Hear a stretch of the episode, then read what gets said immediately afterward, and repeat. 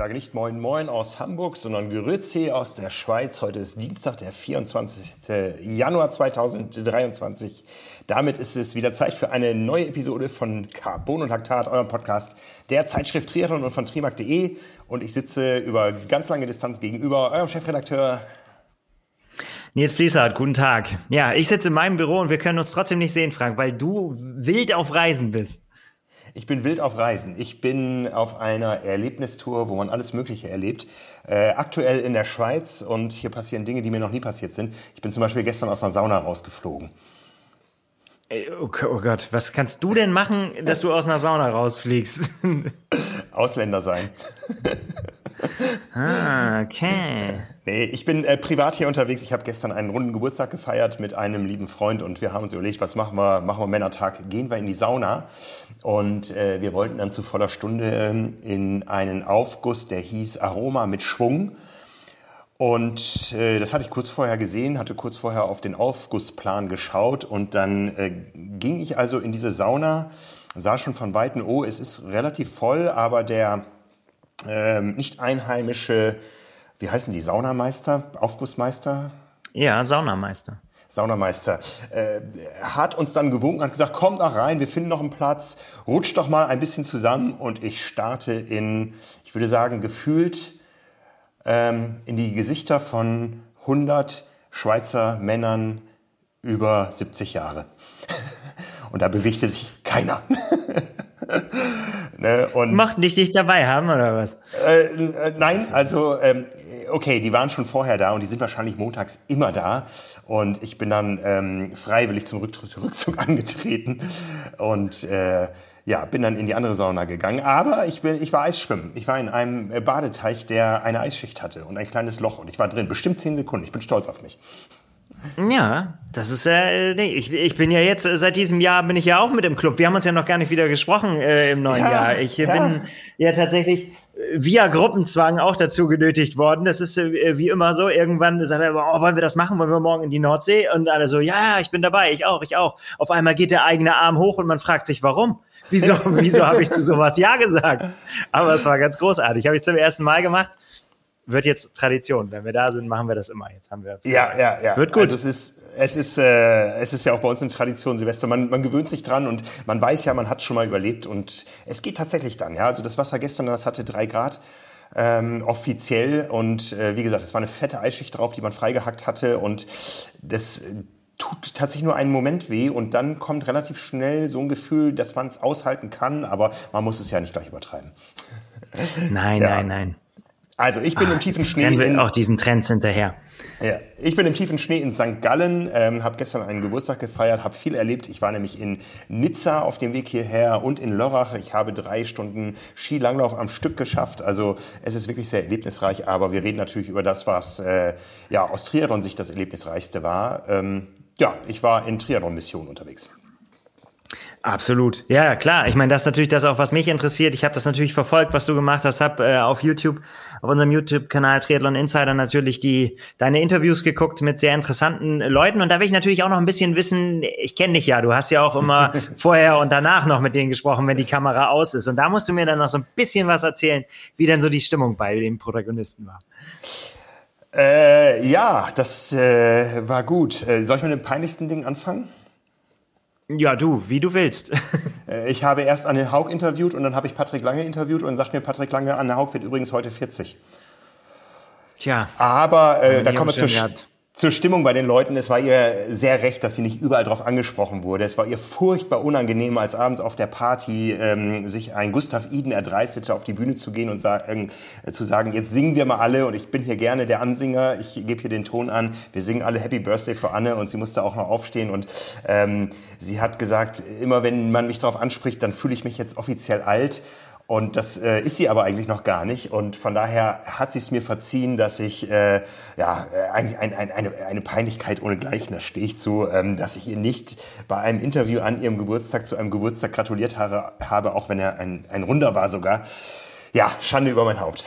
aber wir wollten ja andere Dinge von ihr erfahren. Ja, ach du, das kann dann ja auch mal passieren. Ich kann mir das bei, bei Anna Haug schon ganz gut vorstellen, dass sie, dass sie auf sowas, so, so Nebensächlichkeiten, dass sie da keinen Bock drauf hat. So, so äh, Geburtstag und dann hör auf und dann noch 40 und hin und her und so. Lass mich mal wieder trainieren jetzt. Ja, so, ja. so schätze ich sie halt ein, irgendwie, so dass das, äh, ja, dass sie das wichtiger ist. Ja. Ja, aber 40, krass, muss man natürlich trotzdem sagen irgendwie. Ne? Es ist natürlich auch trotzdem, auch wenn sie das dann nicht hören will, ist es äh, ja eine wahnsinnige Leistung in, in ein Sportlerleben so lange auf so hohem Niveau, auf dem höchsten Niveau äh, halten zu können und und ja einfach äh, da, so gut zu sein in dem Alter. Wir wissen ja, was das bedeutet. das wissen wir. Das wissen also wir, wir wissen nicht, was es das heißt, gut zu sein, aber wir wissen, was es das heißt, alt zu sein. ja, wenn sie sich damit jetzt offiziell alt fühlt, dann fühle ich mich offiziell äh, so, als wenn ich jetzt auch äh, das Recht hatte, hätte jederzeit in einer Schweizer Sauna sitzen zu dürfen, äh, unter Männern. Ähm, naja, ähm, aber es ist interessant, tatsächlich jetzt so ein runder Geburtstag, das ist ja auch immer so ein Meilenstein und ähm, äh, das ist äh, spannend, wie man da auch psychologisch mit umgeht. Sie hat ja jetzt die Chance, dieses Jahr sich den Titel zurückzuholen auf Hawaii. Ähm, die hat sie im nächsten Jahr nicht, ja. Und ich habe sie ja gefragt, äh, wie weit sie sich für Nizza interessiert. Aber das ist äh, natürlich dann auch, je weiter man im Athletenalter fortschreitet, ähm, eine ganz andere Ausgangssituation, ob es solche Dinge wie Hawaii alle zwölf Monate oder alle 24 Monate nur gibt. Ja? Und ähm, mhm. das betrifft ja einige gerade. Ich meine, bei den Männern haben wir die Situation umgekehrt mit Jan Frodeno, der auch gerne Titel zurückholen möchte. Und ja, das ist äh, sicher auch ein Thema, was uns in Nizza begleitet hat, auch wenn diese Veranstaltung so mit Ironman eigentlich erstmal gar nichts zu tun hatte. Ja, ich meine, liegt natürlich auf der Hand, ne? Das äh, ist ja nun der, der Ort des Geschehens. Du hast ja mal zwischendrin schon, schon Videos geschickt, so auf WhatsApp und, und irgendwie, äh, keine Ahnung, hier, ja, hier Laufstrecke hin und her. Ähm, ich bin gespannt, wie es ist, wenn man dann, äh, dann da hinkommt. Du, du warst ja jetzt nun da. Ähm, bei mir ist der Funke, so dieser WM-Funke noch nicht so richtig. Ich, ich hadere immer noch. Was soll ich sagen? Patrick Lange hat zwar richtig gesagt, er hat gesagt, es hilft ja alles nichts. Wir müssen das nehmen, wie es ist, auch wenn wir die Entscheidung nicht gut heißen. Aber ich bin noch nicht so weit wie Patrick Lange. Ich gebe es ehrlich, äh, ehrlicherweise zu. Für mich ist das noch nicht der WM-Ort, aber ich werde, werde damit leben müssen. Um das mal ein bisschen zu ein, einzuordnen. Ich war jetzt natürlich in erster Linie nicht da, weil im Oktober eine, nein, im September eine Ironman-Weltmeisterschaft in Nizza stattfindet, sondern ich war da wegen der Global Triathlon Awards. Und als das Ganze mehr oder weniger zeitgleich aufkam, es gibt die Global Triathlon Awards und es gibt äh, eine Ironman-Weltmeisterschaft in Nizza, da war natürlich der Schluss naheliegend, dass das irgendwie miteinander zu tun hat. Aber ähm, so viel kann ich jetzt im Nachhinein sagen, genau das Gegenteil ist der Fall. Und ich hatte ähm, überlegt, diese Global Triathlon Awards, ich glaube, die waren sogar ein bisschen eher angekündigt, ob man da hinfährt. Und in dem Moment, wo es dann feststand, dass auch der Ironman nach Nizza kommt mit der Weltmeisterschaft, habe ich gesagt, jetzt, jetzt fahre ich hin, weil das wird ja irgendwie miteinander zu tun haben. Und ich habe auch meine Termine, die ich gelegt habe, auch so gelegt, dass ich äh, natürlich auch ein bisschen hinter die Ironman-Kulissen blicke. Aber um das vorwegzunehmen, ähm, diese Vermutung, dass das irgendwie mit Ironman zu tun hat, die lag komplett daneben. Und das hat keine sportpolitischen, sondern lokalpolitische Gründe, die sich dann auf das Sportpolitische ausgewirkt haben. Die Ausgangslage ist ganz einfach. Man plant da seit langer Zeit schon diese Global Triathlon Awards und hat sich als Partner das äh, Departement der Mittelmeeralpen, äh, Departement Zero Six, äh, ge geholt, um die Region zu promoten. Und die waren auch da sehr präsent bei dieser Veranstaltung. Aber der Ironman, der hat einen ganz anderen Partner. Das ist nämlich die Stadt Nizza als solche. Und ähm, diese beiden äh, regionalen Organisationen, die mögen sich vielleicht nicht ganz so dolle. Und darum äh, war das wenig kompatibel. Und darum hat man auch von Ironman-Seite wohl gesagt, wir sind äh, bei der Veranstaltung nicht dabei. Ich weiß also auch von einigen hochrangigen Ironman-Funktionären, die sind am Samstag angereist, nachdem diese Veranstaltung am Freitagabend da stattgefunden hat, aus bekannten Gründen. Man muss jetzt in Nizza eben auch nochmal ähm, immer wieder Dinge planen, kommunizieren und so weiter. Aber ähm, ja, so hatte ich eben tagsüber gemischte Termine mit allen möglichen äh, Organisationen und Leuten und abends eben die Party, die aber gar nichts mit Ironman zu tun hatte. Besonders auffällig war das, um da schon mal ein Ergebnis äh, vorwegzunehmen, äh, Talbot Cox hat einen Preis gewonnen für sein Lebenswerk als Contributor für den Triathlonsport, weil er einfach viel für den Triathlonsport äh, beigetragen hat auf der Nicht-Athletenseite.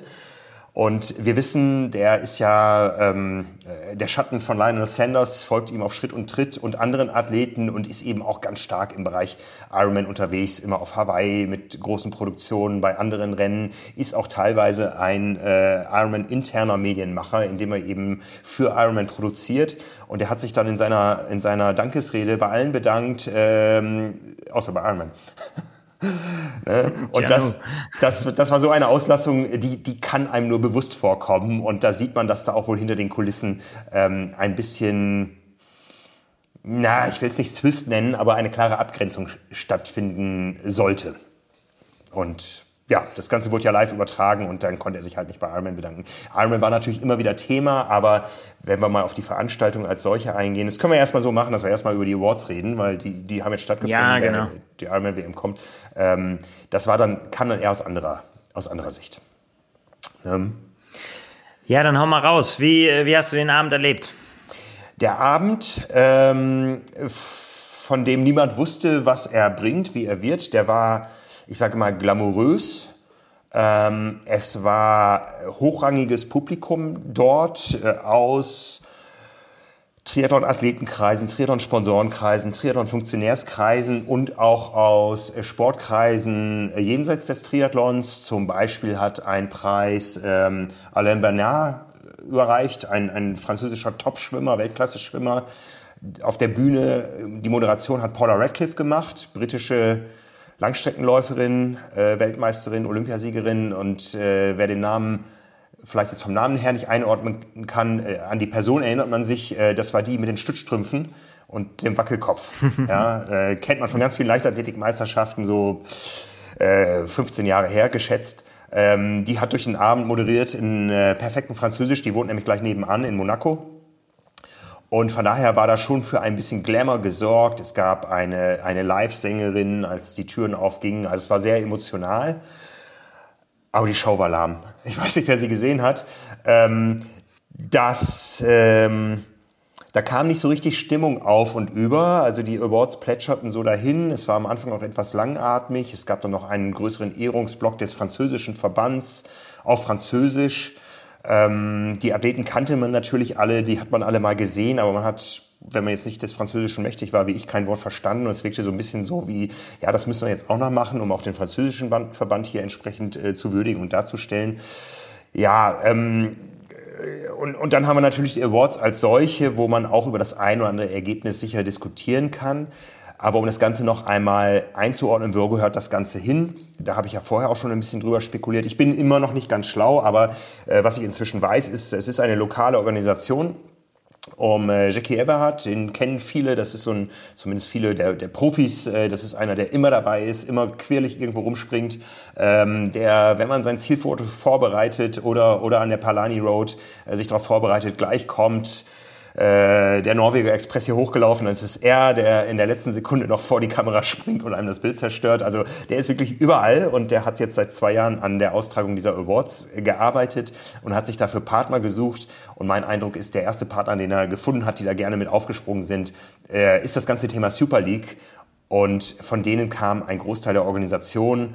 Es war letztendlich eine britisch-französische Organisation mit zusätzlichen Partnern, die man dazugeholt hat, äh, wie der PTO, die natürlich dann Wörtchen auch mitreden wollte, auch da präsent war. Aber es war keine PTO-Veranstaltung. Und World Triathlon war auch dabei. Die haben dann auch direkt im Anschluss noch am nächsten Tag ein, ein ähm, Treffen der Mittelmeer-Triathlon-Anrainerstaaten äh, organisiert und so. Also es war schon eine Veranstaltung, die vor allen Dingen unter dem Thema das Netzwerken stand. Ja, und das hat man überall gemerkt. Also man hat gesehen, dass da ganz lange PTO mit World Triathlon im Hinterzimmer getagt hat und ähm, PTO mit Athleten, äh, Industrie war dabei. Also es war schon eine große Netzwerkveranstaltung und man hatte so die ganze Zeit das Gefühl, hier wird an der Zukunft des Triathlonsports gearbeitet. Und das war inspirierend. Mhm. Ja, ja, ich meine, wie das auch immer ist, man kann ja nicht über, über die Preisträger und so weiter, hast du ja auch gesagt, äh, über das eine kann, oder andere kann man sicher diskutieren, aber das ist ja nicht unsere Aufgabe, sagen wir jetzt mal so dick, es ist halt so vergeben, es ist, sind ja ihre Awards, so, mhm. von daher ist das, ist das, ist das auch alles gut. Was ich ähm, interessant fand, ist, dass du hast ja auch schon gesagt, so die, äh, die hochkarätige Besetzung, dass das tatsächlich ja auch ähm, eben diesen Kreisen dann tatsächlich auch immer gelingt, die Leute dann da auch äh, zu verpflichten, ne? dass sie äh, nicht sagen, oh nee, ich war jetzt gerade hier im Trainingslager oder ich war hier in, in der Höhe und so, ich komme nicht, ich spreche auf die Norweger an, ich spreche auf Anna Haug an oder so. Die kommen dann eben doch, ne? Oder ja, ja. Ashley Gentle. Hat gestern ja. zum ersten Mal in ihrem Leben, äh, ersten Mal in ihrem Leben äh, Eis von einer Scheibe gekratzt. Sie hat gesagt, für alles gibt es ein erstes Mal. Sie hat gesagt, was die ihre Autoscheibe kratzen. Fand ich sehr, sehr lustig. Ja, ja, also ich würde sagen, es waren, ich glaube, es ging bis Tisch Nummer 31 und an jedem Tisch saßen so 10 bis 12 Leute. Also ich sage mal, es waren so 300 Leute im Raum und ähm, es waren die im Raum, die irgendwo auch mitsprechen in der Szene. Ja, das war, das war gut. Ja, also da kamen wirklich mal alle zusammen außerhalb eines großen Events, äh, was man so in der Form noch nicht hatte. Ja, ich weiß nicht, wie oft äh, PTO mit äh, World Triathlon tagt oder äh, mit Super League, aber ähm, es macht natürlich Sinn. Diese Sportart wird immer komplexer, dass man da auch gewisse Abstimmungen trifft und Vielleicht war es auch so ein kleines bisschen alle gegen Ironman, ich weiß es nicht. Ja, wir wissen, die ganzen Diskussionen um Ironman, die waren natürlich auch da allgegenwärtig. Ähm, aber wie gesagt, nochmal, ich glaube, die Zukunft des Triathlon-Sports wird auch an solchen Abenden entschieden und daher sind sie wichtig. Ja? Und dann sind vielleicht diese Awards, die erstmal den formalen Anlass geben, dass man sich trifft, ähm, auch in einem anderen Licht zu betrachten. Gerade bei den Industrie-Awards kann man schon über die eine oder andere Entscheidung sicher diskutieren. Wobei ich auch sagen muss, dass ähm, wenn ich Ausrichter gewesen wäre, ich hätte so eine Jury auch anders zusammengesetzt. Also wir haben bei uns ja einen reinen Publikumsentscheid, teilweise in Rubriken, wo, ähm, wo ähm, es nicht so auf der Hand liegt wie bei den Nachwuchsathleten, bei den Shootingstars oder so, auch mit redaktioneller Unterstützung und Vorauswahl und Nominierung und ähm, haben da auch Ideen, wie wir da in Zukunft bei unseren Awards mit umgehen werden. Hier war es eben so, es gab Vorschläge aus äh, ja, der Triathlon-Welt, was dann eben dazu geführt hat, was wir letzte Woche schon diskutiert haben, dass da teilweise zwei ja, nahezu identische Produkte in der gleichen Kategorie in der Shortlist auftauchten. Und die Entscheidung hat dann eine Jury getroffen und da muss ich sagen, okay, die Besetzung, Tim Don war dabei als ehemaliger Weltklasse-Athlet auf der Kurzdistanz, Profi auf der Langdistanz, bewegte Geschichte, bewegende Geschichte auch und ähm, Ansonsten kannte ich da niemanden. Das war mehr so ähm, äh, Family and Friends äh, britischerseits. Da war ein, ein, ein äh, Eliteläufer dabei, wo ich sagen muss, okay, wenn man jetzt wirklich äh, Produkte im Triathlon bewerben, be bewerten will, wäre wär vielleicht ein bisschen mehr äh, Triathlon-Nähe und ähm, auch äh, weltweite Triathlon-Experience äh, besser gewesen. Ne? Ja. Also wir können ja, ja, einmal kurz über die Material-Awards gehen. Ähm, Bestes Schwimmprodukt sind die, die äh, Smart Swim Goggles von Form. Ja, die sieht man ja auch bei Profiathleten. Lionel Sanders äh, haben wir damit schon live erlebt, wir beiden. Ähm, der, der startet immer so ein bisschen ins Leere bei seinem Schwimmtraining, wo wir ihn mal begleiten durften. Dabei hat er wirklich seine Zahlen. Seniert hat er. Er hat seniert in die Ferne, in die, in die, in die Allgäuer Alpen. Nee, also was ist es denn dann? Ja, in die Berge ja. geguckt auf jeden Fall. Ja, ja ne? also da kann man sagen, okay, das ist ähm, ein Schwimmprodukt, was auf jeden Fall für Aufsehen gesorgt hat, was, wenn es sich weiterentwickelt, auch sicher äh, ein Gamechanger ist in manchen Bereichen. Da kann man Haken dran machen.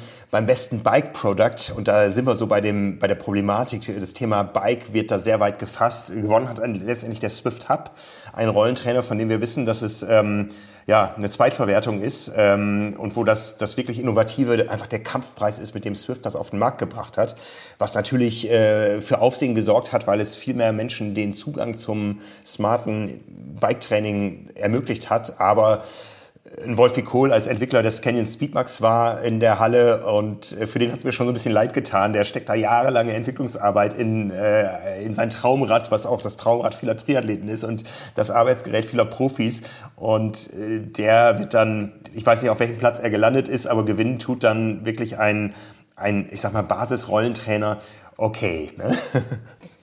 Tja, nu. Was hättest du gewählt? Was, den, was den soll man dazu sagen? das Fahrrad?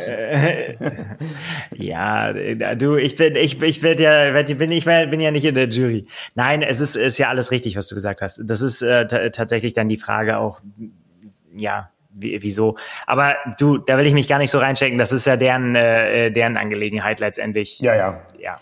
Gehen wir gehen mal kurz weiter genau, durch. Weil, wenn wir durch. schon über die, die Athleten sprechen gleich, dann müssen wir auch über die Produkte sprechen. Ja. Äh, bestes Laufprodukt ist ein äh, Lever Running Device. Das ist äh, ein, ein Gerät, was äh, den Impact beim Laufbandtraining minimieren soll, indem man in einer Aufrichtung hängt ähm, was, genau. glaube ich, die allerwenigsten je in der Praxis erfahren werden, es sei denn, sie sind irgendwo im Reha-Bereich unterwegs oder Profi. Oder Profi ja, in der Reha. Aber die Profis, ne? Genau, und da, also die gerade die schwören da dann extrem drauf. Also das hört man ja immer wieder, klar, es ist natürlich auch Sponsoring, aber ich weiß, Sebastian Kienle war da extrem begeistert von Sam Long, mhm. auch alle die quasi, also äh, äh es geht halt in diese Richtung, diese Alter G-Laufbänder, die halt natürlich aber extrem aufwendig sind, um das eigene Körpergewicht zu reduzieren, um halt trotzdem äh, schnell laufen zu können, mit aber mit weniger Impact. So, ne, da darum geht's und äh, also wie du es gerade gesagt hast, gerade wenn man, wenn man Probleme hat, so, dann ist das, glaube ich, äh, eine Vorrichtung, die auf sehr einfachem Wege einen großen Effekt hat. Ich habe selber noch nicht ausprobiert, aber könnte ich mir schon vorstellen, dass das ganz gut funktioniert. Ja, ja. Das Outstanding Nutrition, äh, Nutrition Product ist das Morton Hydrogel. Also ja, kann man auch irgendwo einen Haken dran machen. Geht in Ordnung, sag ich mal jetzt so aus äh, aus äh, Sicht der Bedeutung auf dem Markt und ähm, ähnlich äh, Outstanding Tech Product, äh, wobei mir immer noch ähm, die breite Verwendung in der Age Group Öffentlichkeit fehlt, ist äh, Super Sapiens, äh, der Blutglukosemesser. Man sieht ihn immer wieder an Profi-Oberarmen, selbst beim ja. äh, kurzen Kleidchen von Anna Haug an dem Abend.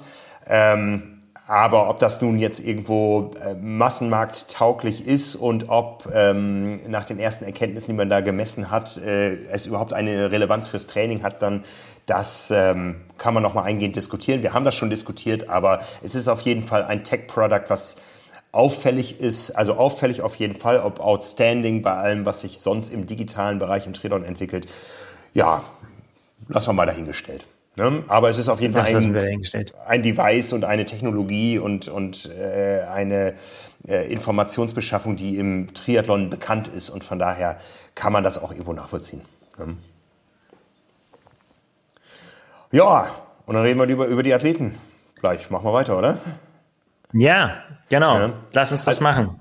Ja, also fangen wir erstmal ganz vorne an. Es gab nämlich noch eine Ehrung, die nichts mit den Awards zu tun hatte. Das war einfach die Ehrung der Besten des Jahres äh, was das äh, PTO-Ranking betrifft. Und da habe ich schon das Gefühl, auch aus den Gesprächen mit den Athleten vorher, dass dieses PTO-Ranking und äh, ja, das ist letztendlich die, die erste wirklich funktionierende und anerkannte Weltrangliste im Triathlon ist. Ja, sowas ja. gab es bisher nicht. Es gab überall mal Rankings und es gab einen Challenge-Bonus und es gab auch bei Ironman ähm, letztendlich Rankings, die dann am Ende zur Startplatz, äh, Startnummernvergabe für Kona geführt haben oder so.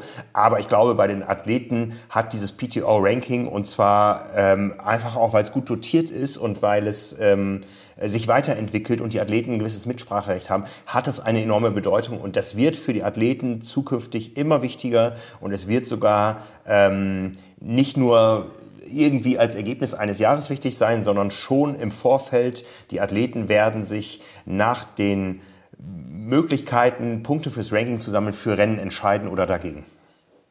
Ja, da gehe ich komplett mit. Ähm, hat man ja auch aus dem Interview, was du mit Sam Renouf geführt hast, auch äh, rausgehört, dass eben, und wir, wir stehen ja kurz davor, dass das neue Ranking kommt. Da, da werden wir, das werden wir auch natürlich ausführlich behandeln, wenn es äh, wenn's soweit ist. Und ähm, das hat er ja schon soweit verraten, dass es äh, auch in Zukunft das Prestige eines Rennens mit mit eingeht in in die in die Wertung äh, äh letztendlich wie viele Punkte man kriegen kann, um das Ganze für die für die Athleten ja vorhersehbarer äh, zu machen. Und mhm. äh, das ist ja auch was, was Anna Haug gesagt hat, zum Beispiel, äh, dass, dass das eben noch nicht so war, dass man das nicht vorhersagen konnte. Und sie sich natürlich dann am Ende dann darüber gefreut hat, wie viele dabei rausgekommen ist und wie gut ihre Leistungen bewertet worden sind. Aber da muss es natürlich letztendlich in diese Vorhersehbarkeit muss halt schon irgendwie ein bisschen gegeben sein dann am Ende. Genau. Und das, da äh, bin ich sehr gespannt freue mich da sehr drauf. Und äh, letztendlich ist es dann auch ja, es ist zwar immer so eine Zahlenspielerei, aber äh, letztendlich ist es ja, du hast es gesagt, für die Athleten auch mit Kohle verbunden, von daher äh, und und äh, nachher auch mit äh, Collins Cup Nominierungen und so weiter. Also von daher ähm, ja, das äh, ist auf jeden Fall das Ding. Und ich fand es ja. auch interessant, ähm, äh, was Sam auch gesagt hat, irgendwie, dass, dass eben dieser Ansatz dahingehend, dass man mit eben mit dieser Tour, die dann jetzt letztendlich ansteht, man es schaffen will, äh, den, den das ganze Jahr über quasi eine gute Show zu liefern, wenn ich das mal so übersetzt sagen will. Ne? Also dass, dass man quasi es schafft, es gibt einen Saisonstart und es gibt ein Saisonende und dazwischen ist immer Triathlon-Musik. So und deswegen bin ich mir nicht ganz sicher, weil du vorhin gesagt hast, so, äh, alle gegen Ironman. Ich glaube, dass die schon auch die die äh, PTO äh, das auch als willkommene Highlights auch mitnimmt, das äh, dann das eine oder andere äh, Rennen. Ähm, aber es sollen eben nicht die einzigen sein, die einzigen Höhepunkte. Es soll sich halt komplett verteilen, so übers Jahr.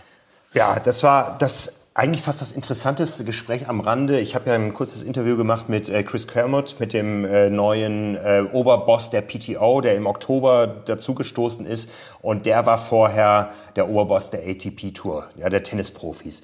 Und ähm, das, das war ein Gespräch, das, das war schon krass. Der erzählt dann, wie er dann äh, aus Australien im Flieger neben Boris Becker saß und sich die ganze Zeit mit dem unterhalten hat und so. Und er sagt, er weiß, wie man Geschichten im Sport erzählt, damit sie für ein Publikum interessant werden. Und da reicht es nicht, ähm, äh, Schwimmen, Radfahren, Laufen zu gucken. Da werden viel, viel mehr Geschichten eine Rolle spielen. Es muss ein Produkt sein, was man über das ganze Jahr erzählt. Und da unterscheidet sich das dann auch von der Super League, die dann eben mal so vier Wochen Tours macht und da äh, die Fans Woche für Woche ähm, vor den Monitor lockt und auch zu den Veranstaltungen, die sind kurzweilig und so weiter.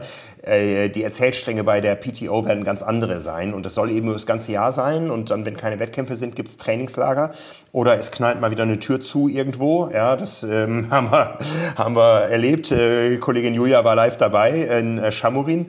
Und es gehört natürlich auch zu, dass diese Rennen irgendwo anders sind als äh, die, wo die PTO im letzten Jahr sehr, sehr viel Lehrgeld bezahlt hat. Also wir erinnern uns an die Bilder von Edmonton. Ähm, und äh, so viel ich weiß, wird man solche Bilder nicht wieder sehen dieses Jahr, weil man einfach ganz andere Hebel in Bewegung setzt und äh, sich da auch neu orientiert in einigen Bereichen. Da soll auch dann äh, das ein oder andere Announcement jetzt bald kommen, aber die PTO-Tour, ähm, die wird auch in diesem Jahr wieder nur ein Zwischenstudium Stadium sein, weil die wird äh, größer werden und größer werden und bedeutsamer werden und äh, besser ausgestattet werden. Und es werden sich auch aus der Nicht-Triathlon-Industrie ganz andere Partner da wiederfinden. Und da bin ich echt gespannt. Ich sag mal so, entweder macht der Chris Kermott es groß oder er ist nach einem Jahr weg, weil er merkt, das Produkt ist zu klein und funktioniert nicht so, wie er es vom Tennis gewöhnt ist. Aber so diese, diese äh, Querverweise, die er da gebracht hat, wie man Geschichten erzählen muss und so, das äh, auch ein Tennisturnier dauert lange und man kann es nicht komplett live konsumieren, es sei, mal, es sei denn, man ist Rentner oder so.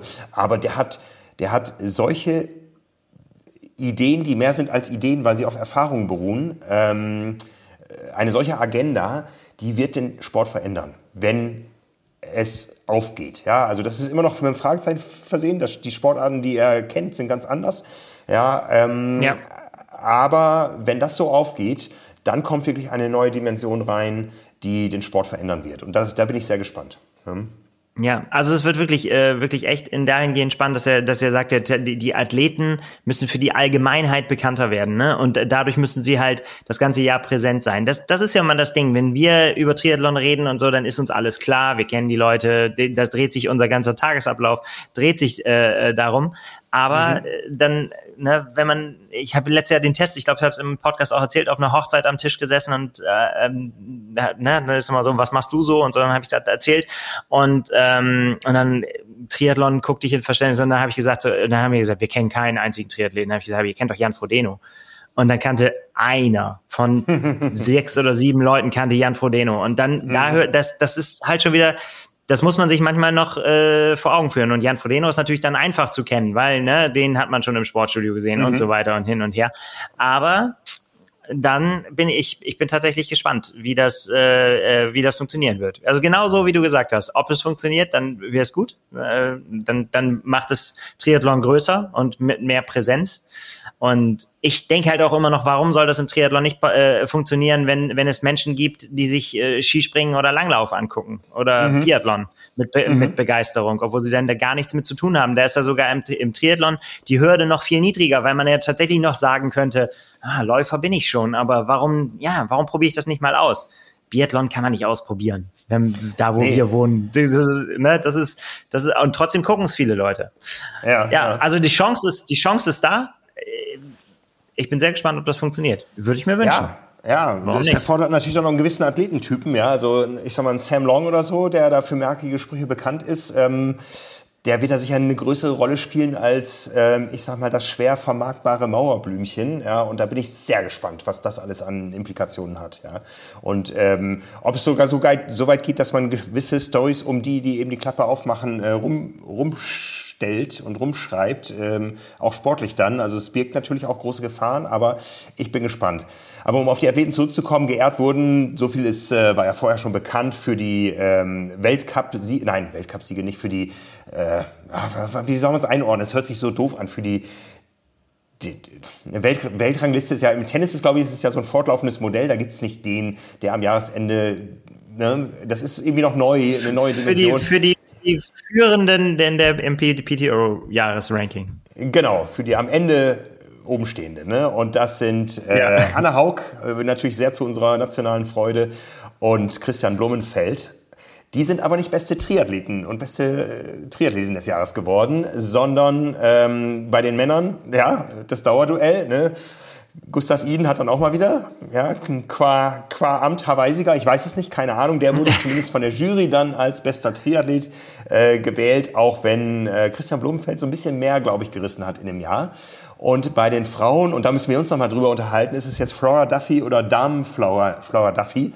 Ähm, Damen kennt man so ein bisschen ah. weniger. Ich glaube, wenn es ein Sir wäre, würde man es immer mitreden, mit, mitsprechen oder ein Doktortitel oder so. Da müssen wir noch mal. Also da war sie überall Dame Flora Duffy. Sie wurde von der Königsfamilie zur Dame. Ich weiß nicht, ob die auch geschlagen werden, wie die, wie die Sirs, wie die Ritter.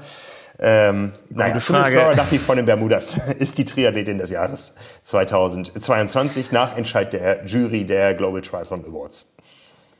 Ja, ja, es ist ja, ähm, es ist ja eh immer auch dann, dann schwer, alles zu, äh, zu, äh, zu vergleichen. Man kann beides äh, natürlich total argumentieren und kann sagen, ja mhm. klar, äh, kann man so machen. Man hätte, man hätte sicherlich auch anderen äh, zukommen lassen können, je nachdem, wie man draufschaut. Ähm, ich glaube, Anne Haug, bei ihr ist es gar nicht so, dass sie jetzt unbedingt so damit gerechnet hätte oder so, weil sie hat ja, glaube ich, selber sogar gesagt, sie ist sogar überrascht, dass sie für sie am Ende das sogar äh, für Platz eins im Ranking gereicht hat. Weil ich glaube, da würde mich jetzt deine Einschätzung auch nochmal interessieren. Du hast sie ja jetzt ja auch so erlebt vor Ort. Ich kann mir vorstellen, mh, sie hat ja gesagt, die Saison hat sie so ein bisschen noch ein, ein weinendes Auge, kann es aber mit einem Lächeln abschätzen, weil sie eben mit ihren Platzierungen zwar zweimal Podium bei den Weltmeisterschaften, aber glaube ich doch noch ganz schön hadert. So, dass es, dass es an beiden Tagen nicht gereicht hat und dass kein WM-Titel dabei war. Äh, ich kann es ja nur so von außen, aber irgendwie so hat man das Gefühl, wenn man ihr zuhört, so dass, dass sie selbst das Gefühl hat, es wäre unter um, an, anderen Umständen und anderen Bedingungen vielleicht auch mehr möglich gewesen. Mhm, mh, mh. Siehst du das ja. auch so? Hast du den Eindruck von Anne? Ja, ja, ja. Sie hat ja sehr gehadert mit äh, vor allem den, dem wichtigsten Rennen. Und äh, was ich aber den Eindruck hatte von ihr ist, ähm, das motiviert sie. Ja, und sie äh, jetzt jetzt wird wieder alles auf Null gesetzt und dieses Jahr geht's wieder so zur Sache und ähm, äh, vielleicht auch mit dem Hinblick, es könnte das letzte Mal Hawaii unter Profibedingungen sein. Äh, wie gesagt, sie ist jetzt äh, 40 Jahre alt geworden dieses Hawaii ist dann also am Ende ihres 41. Lebensjahres, bevor sie 41 wird, das wären dann schon 43 äh, beim nächsten Mal. Und ja, von daher, ja. Ähm, ich, ich, ich, glaube, ich glaube einfach auch, dass dieser, dieser Weltcup-Sieg, ähm, nein, schon wieder, dass, dass dieses PTO-Ranking da deutlich aussagekräftiger ist als, äh, als der Juryentscheid. Ähm, vielleicht ich meine, der. Ja. Ich weiß nicht, ich, ich, ich weiß nicht wann die Jury getagt hat. Ähm, es stand ja vielleicht schon fest, dass ein Christian Blumenfeld ähm, die eine Ehrung bekommt. Vielleicht äh, hat das auch einen Einfluss gehabt, dass der andere die andere Ehrung bekommt. Ich weiß es nicht. Also das ist mir alles ein bisschen zu undurchsichtig, was die Jury betrifft. Aber es war eine Premiere ja. und von daher ähm, nehmen wir das alles mal so hin. Ne? Ja, äh, was Absolut. ich noch spoilern kann, äh, ich glaube, die, die die Athletin, die am längsten mit der PTO an einem Tisch gehockt hat während des Tages, war Flora Duffy. ja, es gibt noch eine weitere Athletenkategorie, äh, zumindest was das aktuelle Geschehen betrifft. Und zwar Rookie of the Year ist Chelsea Sodaro, eine Dame, die ja nun auch äh, nicht ja. unbedingt Triathlon-Rookie ist. Ich würde dieses Rookie in dem Moment eher mit Durchbruch des Jahres ähm, ähm, betiteln. Äh, Rookie auf der Langdistanz war sie in Hamburg. Ja. Dann hat sie Hawaii gewonnen. Ähm, ja. Ich tue mich damit auch sehr schwer. Mit, äh, das ist immer dieses, dieses Rookie-Ding ist immer so, hm, ja. Also tatsächlich, man hat ja eine Vergangenheit. Ne? Es ist ja nicht so, dass, äh, äh, dass das jetzt quasi, dass sie von irgendwas gekommen ist, von irgendeiner Sportart und dann jetzt äh, dann ja Triathlon-mäßig eingeschlagen ist. Ja, das ist aber, das ist aber Spitzfindigkeit. Äh, klar, irgendwie, wenn es irgendwie so, so ja, es, es trifft eher, wenn man sagt, das ist der, Durch, der Durchbruch gewesen, so, ne? Das, das, das stimmt schon. Ja. Ja. So würde ich bezeichnen. Aber klar, der war es der war's natürlich. Also ich meine, das war natürlich für sie ein absolut beeindruckendes Jahr und äh, wie sie das, wie sie das gemacht hat, ähm, nötig mir immer noch großen Respekt ab. Also das ist schon, schon sehr, sehr, sehr gut. Ja, ja. Dann haben wir noch fürs aktuelle ja. Geschehen den Outstanding Contributor Talbot Cox, äh, vielen bekannt, ähm, vor allen Dingen über die Arbeit, die er macht. Äh, ja, Ne, äh, er, und das hat, das hat ihn mir sehr, sehr sympathisch gemacht. Er hat gesagt, er nimmt diesen Preis stellvertretend für alle entgegen, die die Geschichte vom Triathlon-Sport nach außen tragen. Da habe ich mich gleich mit angesprochen gefühlt und äh, von daher gönne ich ihm das von Herzen. Äh, er hat ja wirklich viel erreicht da und viel gemacht und viele schöne Geschichten erzählt. Und ähm, von daher freut es mich, dass auch die Medien damit berücksichtigt waren in diesem großen Konglomerat der Global Triathlon Awards. Und das, äh, ja, äh, der hat wirklich eine schöne Rede gehalten. Und äh, wie gesagt, außer dass er bei seiner Danksagung Ironman vergessen hat, aber ähm, ja. Tja, nu. Ne? Nein, äh, absolut, klar. Und ähm, wie du es gesagt hast, Herbert, das gehört, gehört natürlich, der erste macht der großartigen Content, das kann man, glaube ich, so sagen. Und äh, gehört auch zu den, äh, zu den Hilfsbereiten, wenn man irgendwie mal was wissen muss und äh, man hilft sich aus und so weiter, sorgt für Kontakte, über für Vermittlung und so. Also ja, kann ich, kann ich auch so bestätigen, auf jeden Fall. Ja, wir konnten ihn ja mal privat kennenlernen beim äh, Tri-Battle Royale, als er da als der Medienmacher von Lionel Sanders äh, da war und wir waren ja eine kleine Truppe da und ähm, auf jeden Fall ein, äh, eine interessante Persönlichkeit auch, muss ich sagen. Ne? Also ja, doch. Ne? Gut. Und dann haben wir noch zwei Lifetime Awards. Die gibt es nämlich einerseits auf der Athletenseite und andererseits auf der Contributor-Seite. Auf der Athletenseite hat ihn Nicola Spirik bekommen, ähm, kurz nachdem sie ja ihren letzten Wettkampf gemacht hat. Äh, ein bisschen schade, dass sie nicht da war, aber ich glaube, da können wir auf jeden Fall sagen, verdient ja, auch unfassbare Karriere letztendlich, ne? Ähm, auch, ja, du, du begleitest sie ja viel, viel länger als ich, ähm, letztendlich äh, so viel erreicht, so viel, so, ja, ich habe neulich gerade nochmal irgendwie poppt auf Instagram immer noch die, der Olympiasprint immer wieder auf als Real. ähm, ja, ja, gibt, gibt schon so die eine, eine oder andere Bilder, äh, die sich, die sich so eingebrannt haben irgendwie. Mhm ihre Vorliebe fürs Rennrad und so. Auch wenn sich am Ende dann so ein bisschen so kritische Sachen auch wie ne, die, die Windschattenproblematik in Edmonton und so weiter, das auch nicht, äh, ja, das, das irgendwie hat so ein bisschen unrühmlich geendet fast, finde ich. Ja, ja, ne, das äh, muss man so sagen. Und ähm, Sub 7, Sub 8 hätte auch nochmal so das, der finale Paukenschlag werden können. War ja ein hochspannendes Rennen mit, den, mit dem äh, Überholen und wieder eingeholt werden und so. Also sie hat ja durchaus noch ein paar Zeichen gesetzt, aber wie gesagt, Edmonton war natürlich jetzt irgendwas, wo man im Nachhinein ja, sagt schade, ne? aber wie gesagt, das ist, glaube ich, auch eine Geschichte, die ähm, die PTO gern aus ihrer Geschichte äh, streichen würde. Ne? Ja. Ja, einen haben wir noch, und zwar auf der Kontributorenseite gab es einen äh, Lifetime Award, die Lifetime Kudos für Bob Babbitt. Ähm, ja, kann man auch sagen, äh, hoch verdient, ne? Ähm, in der Hoffnung, dass er uns noch lange erhalten bleibt. Ähm, wir haben ja auch einen guten Draht miteinander entwickelt ähm, und er war Gast auf der Selfish Night auf, auf äh, unserer Gala im November und der Mann ist einfach eine Erscheinung, ein Erlebnis und man kennt ihn ja so als den Macher von Breakfast with Bob, wo er in Dauerschleife die Athleten äh, richtig gut interviewt, einer nach dem anderen, ähm, da in Massenproduktion geht. Aber was viele da gar nicht wissen, im Hintergrund steht äh, seine Challenge Athletes Foundation, wo er äh, mal angefangen ja. hat. Ähm, ich glaube, es ging darum, einem äh, verletzten und dann gehandicapten Athleten äh, eine Fahrmöglichkeit zu einem Wettkampf zu organisieren. Da haben sie für einen Van gespendet äh, und gesammelt. Und inzwischen ist daraus ein Spendenvolumen von 149 Millionen Dollar geworden. Und er wird da nicht müde, ähm, Veranstaltungen auszurichten, Gelder einzutreiben für solche Aktionen. Und ähm, von daher äh, ja, kann ich da auch nur sagen, hochverdient, äh, wenn man so ähm, ich meine, die Situation hatten wir auch mal, als wir unsere Hall of Fame, unsere Lifetime Awards äh, eröffnet haben. Und da musste natürlich mit ähm, einem der nächstliegenden ein steigen. Da haben wir damals Thomas Hellrige äh, gekürt. Und äh, jetzt diese, diese, wer weiß, wie lange und illustre Reihe sie mal wird, äh, zu eröffnen mit Bob Babbitt, da kann man auch sagen, das passt.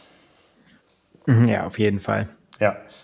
Ja, Bob Batt, und Bob äh, ist ja auch äh, ist ja auch Sport äh, sportlich ja auch ein, äh, ein Urgestein, ne? Also Absolut. das äh, darf man also die, die die Geschichten von von früher sind das, ja, ja. das ist das ist Gold, pures Gold. Ja, ja, ja. Er hat mir noch einen Tipp gegeben, Nils, der wird deine und meine sportliche Saisonplanung noch ein bisschen durcheinander wirbeln, aber da müssen wir noch mal off the record drüber sprechen. ja, du, du, du spoilerst wieder alles an hier. Ja, das ist gut. Ich bin sehr gespannt, was, was Bob zu sagen hat. ja, ne?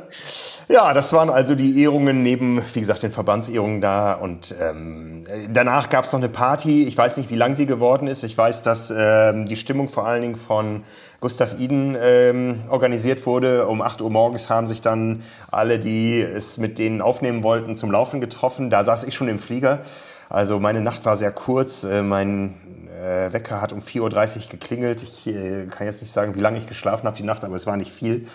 Und ähm, ja, von daher äh, war es das wert, da nach Nizza zu reisen. Aber wie gesagt, die Awards äh, waren das eine, die Interviews waren das andere. Da haben wir schon über das eine oder andere gesprochen. Patrick Lange habe ich auch noch sein Geheimnis entlocken können, äh, ohne es zu wollen, dass er in Rot startet dieses ja. Jahr. Ja. Auf jeden Fall. Patrick Lange ähm, natürlich auch da, also wer das Interview noch nicht gesehen hat, unbedingt angucken, finde es sehr, sehr spannend. Ähm, so sein, ja, sein Auftritt an sich, ne? Also dass er einfach äh, äh, sehr fokussiert wirkt, finde ich schon jetzt so auf das, was vor ihm liegt. Ich glaube, dieses, äh, diese Israel-Geschichte hat ihm äh, unglaublichen Push nochmal gegeben, ja. äh, zu sehen, zu was er fähig ist und äh, äh, auch zu sehen, okay, wenn, wo stehe ich im, im Laufen, was muss ich noch machen im Radfahren. Ne, hat sich sehr detailliert dazu geäußert, äh, zu, dass die Strecke für ihn eine Entscheidung wird. Er hat dann, er hat ja natürlich diese Vergangenheit mit seinem sehr, sehr schlechten Rennen damals. Er hat es auch gesagt, wo er, wo er danach quasi völlig zerstört im Ziel und völlig ratlos dastand irgendwie in, in einer für ihn persönlich schweren Zeit. Ähm, das wird super spannend. Also Patrick Lange wird auf jeden Fall ein super spannender Protagonist des nächsten Jahres. Ähm, wo es bei den Norwegern hingeht, das, das äh, wird sehr, sehr spannend. Du mhm. hast ja auch, ich finde, Gustav Iden finde ich ist extrem faszinierend, wie fokussiert der auf, wie hat er das genannt, sein unfinished Business ist. Ne? Also, ja, dass das einfach Olympia, dass man sieht es einfach jetzt und hört immer wieder aus dem, was er sagt. Und natürlich wollen ihn immer alle jetzt reinlabern in die Langdistanz und so weiter. Das interessiert ihn einfach überhaupt nicht. Er will in Paris zeigen, dass er besser ist, als er in Tokio war. Und das ja. finde ich, finde ich sehr, sehr, sehr faszinierend, mit, mit was für einem, ja, mit was für einem Elan er da daran geht. Ja. Das finde ja. ich immer so bei Christian Blumfeld, denkt man immer so, ja, der nimmt auch noch ein paar andere Sachen rechts und links mit, so. ähm, schauen wir mal. Ne? Ja, immer wieder faszinierend äh, mit, mit, mit den Jungs. Das ist großartig. Auch was man dann off the record nochmal mit, mit denen besprechen kann. Also die sind und bleiben wirklich nahbar und ähm, ja, ich glaube, wirklich finished wird deren Business erst sein, wenn sie auf der Langdistanz gegen Jan Frodeno angetreten sind eines Tages. Und das ist so, wo ich so langsam die Chancen schwinden sehe bei äh, auch diesem Olympia-Fokus und auch aus äh, dem Hause Frodeno hat man jetzt ja noch keine Saisonplanung gehört. Also das wird äh, wirklich nochmal spannend. Aber die Norweger haben jetzt ja auch nicht ganz klar gesagt, dass sie in Nizza starten werden. Also ich glaube, so das, der, der große Big Bang zum Abschluss, ähm, das Aufeinandertreffen der, der Großen in Nizza, was ja auch nicht Hawaii wäre, das, das wird so nicht stattfinden. Also ich bin sehr gespannt, was uns die Saison bringen wird. Wir, Nils, wir müssen, wir müssen auch, äh, wir haben bald Februar, wir müssen ja auch wieder unsere Saisonprognose machen, die wir im Herbst dann auflösen. Oh yeah. Oh ja, freut mich schon drauf. Da ja. kann man äh, dieses Jahr, ja, ja, ja. ja Lass uns noch so lange warten, bis wir wissen, wann alle Rennen stattfinden und wie realistisch das ist, wer wo wie starten kann und dann, äh, dann hauen wir wieder einen raus. Auf jeden Fall. Ja, ja absolut. Ja, ähm, wie gesagt, wenn ich schon mal in Nizza bin, dann will ich natürlich auch ein bisschen wissen, was passiert da im Herbst. Und da habe ich den Eindruck gewonnen, dass diese Ironman-Weltmeisterschaft äh, gut wird. Ja, aus ähm, ganz vielen verschiedenen Dingen, die ich da noch erlebt habe. Ich glaube, das, das Wichtigste war, ich habe eine Stunde mich mit Yves Cordier äh, zusammengesetzt und ihn auch interviewt. Das Interview kommt die Tage. Ähm, Yves Cordier sagt vielen vielleicht nichts, aber du hast eben erwähnt den Zielsprint damals in London zwischen äh, Nicolas Spirik und äh, Lisa Norden. Ja, der ein, ein Ereignis der Triathlon-Geschichte war, was man so schnell nicht vergisst, ja. Also ein, ein Ding, was in den Annalen des Triathlon-Sports steht. Und Yves Cordier hat eine ähnliche Geschichte. Der ist nämlich äh, bei seinem verzweifelten Versuch, äh, Nizza zu gewinnen als Franzose, ähm, ist der mal damals, als es noch die klassische Nizza-Distanz war, die hatte, glaube ich, ähm, waren es drei Kilometer Schwimmen, nee, vier, vier Kilometer Schwimmen, 120 Rad und 30 Laufen. Da ist er mit acht Minuten Vorsprung auf die Laufstrecke gegangen, 1992, also 20 Jahre vor dem Ding in London mit, mit den beiden Damen. Mhm. Äh, acht Minuten Vorsprung und 200 Meter vor dem Ziel ist Mark Allen vorbeigezogen. Und das war auch eines äh, der ikonischen Rennen der Triathlon-Geschichte. Und letztendlich das, wodurch auch ein Yves Cordier richtig berühmt geworden wäre. Wahrscheinlich berühmter, als wenn er, äh, als wenn Mark Allen nicht da gewesen wäre und das Ding nach Hause gelaufen wäre. Ja. Tja, von Mark Allen kann man sich schon mal schlagen lassen. genau. Das ist leider nicht mehr zustande gekommen, das Interview mit Mark Allen. Mit dem habe ich äh, lange geplaudert, so am Rande über Nizza. Und er sagt, er hat natürlich ganz besondere Erinnerungen an Nizza. Er hat das zehnmal gewonnen, aber er sieht auch, ähm, dass ähm, bei Ironman etwas verloren geht. Aber die Tatsache, wenn man sie hinnimmt, dass bei Ironman etwas verloren geht und so nicht mehr durchführbar ist, da ist für ihn ganz klar, es kann nur Nizza sein. Ja, und das ist einer der Faktoren, äh, warum ich glaube, dass sich diese Nizza-Geschichte schon irgendwo mh, wahrscheinlich auch bei fortlaufend bleibender Kritik schon irgendwo etablieren wird, weil ich glaube, dass Nizza A, die Historie mitbringt und B, aber auch als Veranstaltung so gut wird, dass alle sagen, wow, ja, ähm, es wird viele Dinge in Nizza geben, die kann es auf Hawaii nicht geben, weil Kailua Kona einfach ähm, ein, ein, kleiner Ort am Rande des Pazifik ist äh, und, und Nizza einfach ganz andere Voraussetzungen in mancherlei Hinsicht mitbringt. Und da bin ich sehr gespannt. Dein Wort in Gottes Ohr. Ich, ich gehöre noch zu denen, die überzeugt werden müssen. Ähm, und da soll sich Nizza mal Mühe geben. Ja, also ähm, überzeugen kann letztendlich nur das Wochenende, aber ich glaube, ich sehe inzwischen Voraussetzungen, die da sind, dass das Ganze gut wird ähm, und so gut wird, dass es auch eine gewisse Nachhaltigkeit finden wird. Und ähm, da haben wir ja neulich schon drüber gesprochen. Dieses Jahr ist ein Jahr der Disruption. Da werden sich viele Dinge verändern. Die PTO wird wichtiger. Und vielleicht ist ein Hawaii-Sieg irgendwann viel, viel mehr wert, weil er eben nur alle zwei Jahre stattfinden kann. Ich glaube schon, dass äh, Nizza auf keinen Fall irgendwie der Abklatsch von Kona wird, sondern Nizza wird ganz ähm, selbstbewusst auftreten und wird auch gar nicht sagen, wir sind hier das Ersatzrennen, weil Kona nicht stattfinden kann, sondern die werden ihr eigenes Ding machen und äh, werden vielleicht auch ganz andere Rennverläufe, ganz andere Sieger produzieren, aber sie werden ihre Sache richtig gut machen und da arbeiten die hart dran. Und äh, in der Stadt, ich bin dann noch, ich hatte nicht viel Zeit, ich, äh, wie gesagt, da ich, da ich Herrn Cordier nicht in dem äh, Fünf-Sterne Hyatt treffen konnte, wo äh, die äh, Global Triathlon Awards stattgefunden haben, habe ich ihn in seinem Büro besucht am äh, Garibaldi Square, musste einmal durch die Stadt und äh, bin dann nochmal so durch die durch die Gassen gegangen, habe noch ein bisschen was eingekauft und habe zwei, drei Leute gefragt da in den Läden äh, zum Thema Ironman und die Sprudeln ging gleich los. Also das ist da durchaus bekannt und präsent. Nizza ist okay. auch Triathlon. Ja, das ist nicht so wie Utah, wir kommen da mal hin.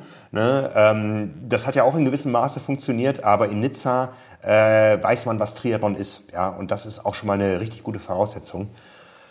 Äh, dass das Ding irgendwie funktioniert und ob es am Ende eine Bereicherung oder ein Verlust für die Szene ist, das können wir alles noch nicht sagen. Aber nochmal, ich glaube schon, dass das eine, eine großartige Veranstaltung, wenn man sie isoliert betrachtet, wird. Und dann kann man sich hinterher darüber unterhalten, ob das jetzt ein Ironman-Weltmeister ist oder Nizza-Sieger oder wie auch immer. Ähm, das werden wir alles rausfinden, das werden wir alles sehen. Aber ich muss inzwischen sagen, ich freue mich drauf, ähm, auf diese Weltmeisterschaft in Nizza. Vielleicht auch vor dem Hintergrund, dass ich mich genauso auch auf eine Weltmeisterschaft auf Hawaii weiter freuen darf. Das wäre, glaube ich, für mich hart persönlich zu ertragen gewesen, wenn wir jetzt nicht nach Hawaii hätten äh, fliegen können, um da den Mythos einfach auch und die Geschichte weiter erzählen zu können. Ähm. Ah, hm. Ich bin noch hin und her gerissen. Aber egal, wir müssen das ja nicht jedes Mal wieder aufrollen. Ich nee. bin, äh, ich freue mich auf jeden Fall auf eine fantastische Saison, ne? Weil das ist, ähm, da, die, die wird's auf jeden Fall. Und äh, ich, ich, Patrick Lange haben wir eben vorhin schon genannt. Ähm, kurios ist ja, dass so ein Name wie Jan Frodeno dann eben bei sowas äh, jetzt mal eben einmal gar nicht mehr fällt. So, das ist, ist irgendwie so, äh, ist gerade im Moment 0,0 präsent. Präsent. Mhm. Ja. Ähm, ja, interessant. Lionel Sanders hat dazu ja neulich seine Meinung gesagt, der, der das unfassbar respektlos findet, so, ne, und sich darüber quasi äh, echauffieren kann, äh, ne, wenn von Leuten wie wir, die sagen, die Wachablösung hat stattgefunden, äh, äh der, der empfindet das als sehr respektlos, weil die eben noch nicht gegeneinander angetreten sind und äh, er wüsste, wie es ist.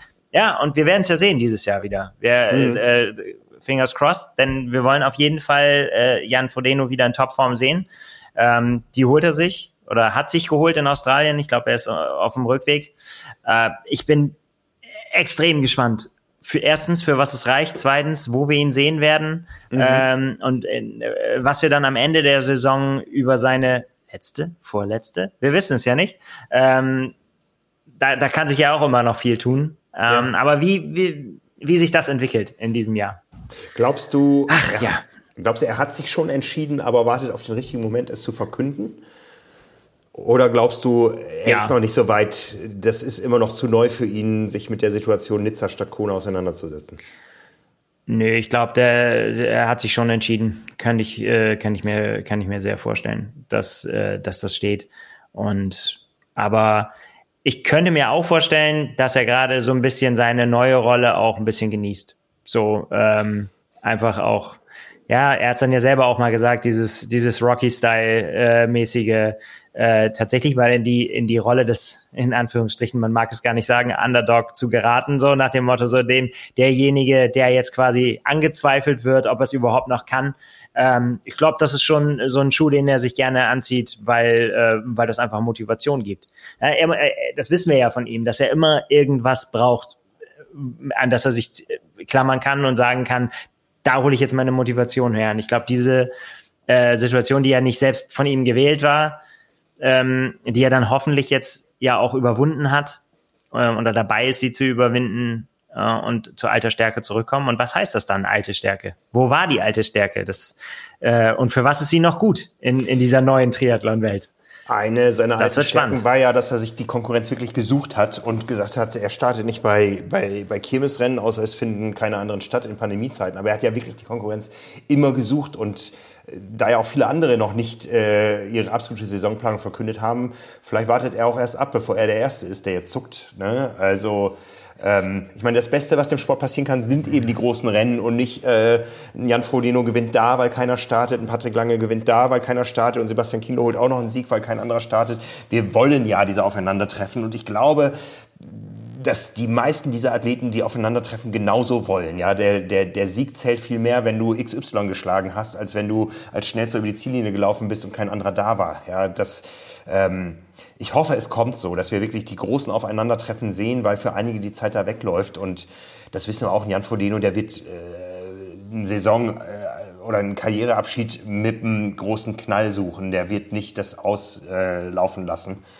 Da, da, ja, da, da wird wir noch was kommen. Ja, ja, ne, also alles andere, nee. Also Jan Frodeno wird das zelebrieren und er wird das mit starker Konkurrenz zelebrieren. Und du kannst besser ähm, Dritter hinter zwei Norwegern werden als äh, äh, Erster vor einem äh, Franzosen und einem Japaner oder so. Ne?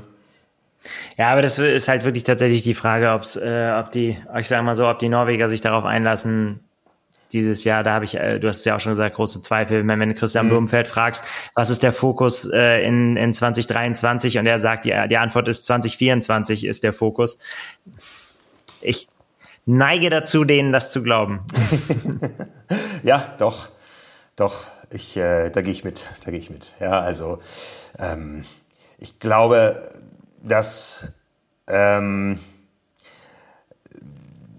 die Tatsache, dass Christian Blumenfeld sein Unfinished Business dieses Jahr in Kona nicht äh, finishen kann, ähm, und dass einfach das Thema Olympia für die eine so enorm hohe Bedeutung hat, äh, die lässt den Saisonverlauf schon erahnen. Ja? Also auch wenn sie es nicht so ein bisschen offen gehalten haben, an anderen Stellen mögen sie vielleicht Abenteuer machen. Ja, ähm, wie gesagt, wie im Interview schon, die, die, Testrennen in Paris sind Donnerstag und Freitag. Da kann man immer noch Sonntag in äh, Singapur starten beim PTO-Rennen. In Singapur starten. Und, und eine Woche äh, Abstand dann noch 73 WM auch noch.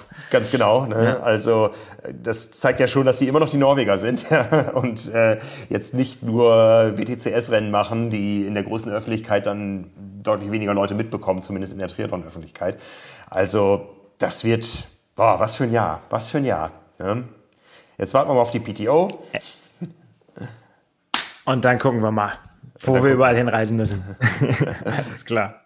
Genau. Ich hatte leider keine Zeit, unser Zimmer zu kontrollieren und unsere Unterkunft in Nizza, aber sie ist gebucht und äh, von daher freue ich mich darauf, äh, ja, was da kommt. Ne? So ist es. So ist es. Jetzt haben wir keine Werbung gemacht in dieser Ausgabe. Nils macht nochmal Werbung für unsere aktuelle Triathlon-Ausgabe. Die ist nämlich im Handel. Das mache ich, äh, ja, genau, im, im Handel, unter anderem äh, äh, mit, mit unseren Zielen. Ja? Also wer wissen ja. will, was wir uns so vorgenommen haben dieses Jahr, äh, da steht's drin. Ne? Unsere, unsere Ziele aus der, aus der Redaktion haben wir einfach mal so in den Raum geworfen. Sehr, sehr unterschiedlich, alles Mögliche dabei. Ähm, Danke fürs haben, Feedback, wer, ja. Wir wer, bekommen schon Feedback von da draußen, das ist großartig. Ja, ja Danke, danke. Äh, was haben wir noch dabei? Wir haben ähm, äh, äh, stellen Mitteldistanzen vor, die sich eignen, wenn man den Sprung wagen will. Ne, wir reden ja mal sehr viel von Langdistanz, aber wir wissen auch, da sind wir einfach, seht es uns nach, da sind wir so äh, so fixiert drauf. Aber für viele steht ja erstmal der Sprung auf die Mitteldistanz an. Ne? Was ist, äh, wo, wo mache ich die? Wie mache ich die? Wir haben mal sieben Rennen rausgesucht, die sich so als Einstieg äh, fantastisch eignen und stellen die vor. Ähm, äh, Kollegin Anna hat ein, ein A bis Z geschrieben, alles, was man zum für ein erfolgreiches äh, Trainingslager wissen muss. Das mhm. ist äh, natürlich für mich auch wichtig, weil ich da natürlich mhm. mal wieder in den mhm. Genuss komme. Nach 5000 Jahren kann ich auch mal wieder ja, mal sehen, wie viel Training da oder und wie viel Lager ist, das wollen wir dann nochmal sehen. Äh, das, das, das werden wir dann gucken, aber da werde ich natürlich genau drauf gucken. Ähm, ja, und, und es sind viele Geschichten äh, drin, die, die auch äh, so ein bisschen über den Tellerrand gucken. Simon hat sich mit den äh, deutschen Talenten beschäftigt. Äh, was kommt so nach? Ne? Also wer sind die, wer sind die Leute, äh, die, die in Zukunft uns viel Spaß machen werden im Tri Triathlon? Ähm, Bisschen Geld sparen kann man auch noch, wenn man die Materialpflegetipps beherz, äh, beherzigt, die Kollegen aufgeschrieben haben. Also wie geht man mit seinem, seinem tollen Material um, äh, damit es möglichst lange hält und man möglichst lange Freude daran hat. Äh, viele spannende Geschichten. Mein, ich habe sie selbst geschrieben, deswegen war es für mich, war ich besonders nah dran. Ich habe äh, Alan Hofda ähm, porträtiert, dreifacher Norseman-Sieger, eins meiner Lieblingsrennen und er ist der Protagonist, der, der ja mir das auch so nahegebracht hat.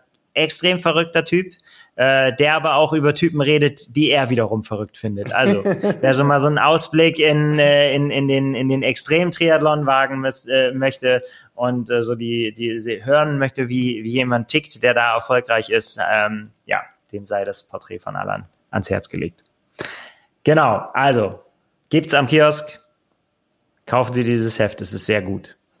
genau, am Kiosk. Wer jetzt nicht weiß, wo er den Kiosk findet, wir haben einen Kioskfinder auf unserer Website. Findet ihr ganz oben im Menü äh, Kioskfinder. Da gebt ihr eure Postleitzahl an oder wenn ihr euren Browser entsprechend freigegeben habt, erkennt das System auch, wo ihr wohnt und schlägt euch die nächsten Kioske vor, wo ihr die Triathlon garantiert bekommt. Und wem auch das noch zu kompliziert ist, tri-marke.de. Einfach ein Abo abschließen. Ganz genau, das ist, äh, dann habt ihr keine Sorgen mehr, dann seid ihr laufend. Der sicherste Weg. Laufenden. Genau. So ist es. Apropos der sicherste Weg. Ich muss zum Bahnhof. Die Züge in der Schweiz fahren nämlich tatsächlich pünktlich und äh, werde dann äh, nach Hamburg fliegen und heute Abend sehen wir uns da. Nein, morgen früh sehen wir uns da wieder in aller Frische und dann erzähle ich dir alles, was äh, noch off the record stattgefunden hat. Ich wünsche dir eine gute Reise. Und äh, ich plaudere das dann nächste Woche aus, was du mir erzählt hast. Alles klar. Gut. So machen wir es. Bis dann. Ciao, Bis ciao. dahin. Ciao.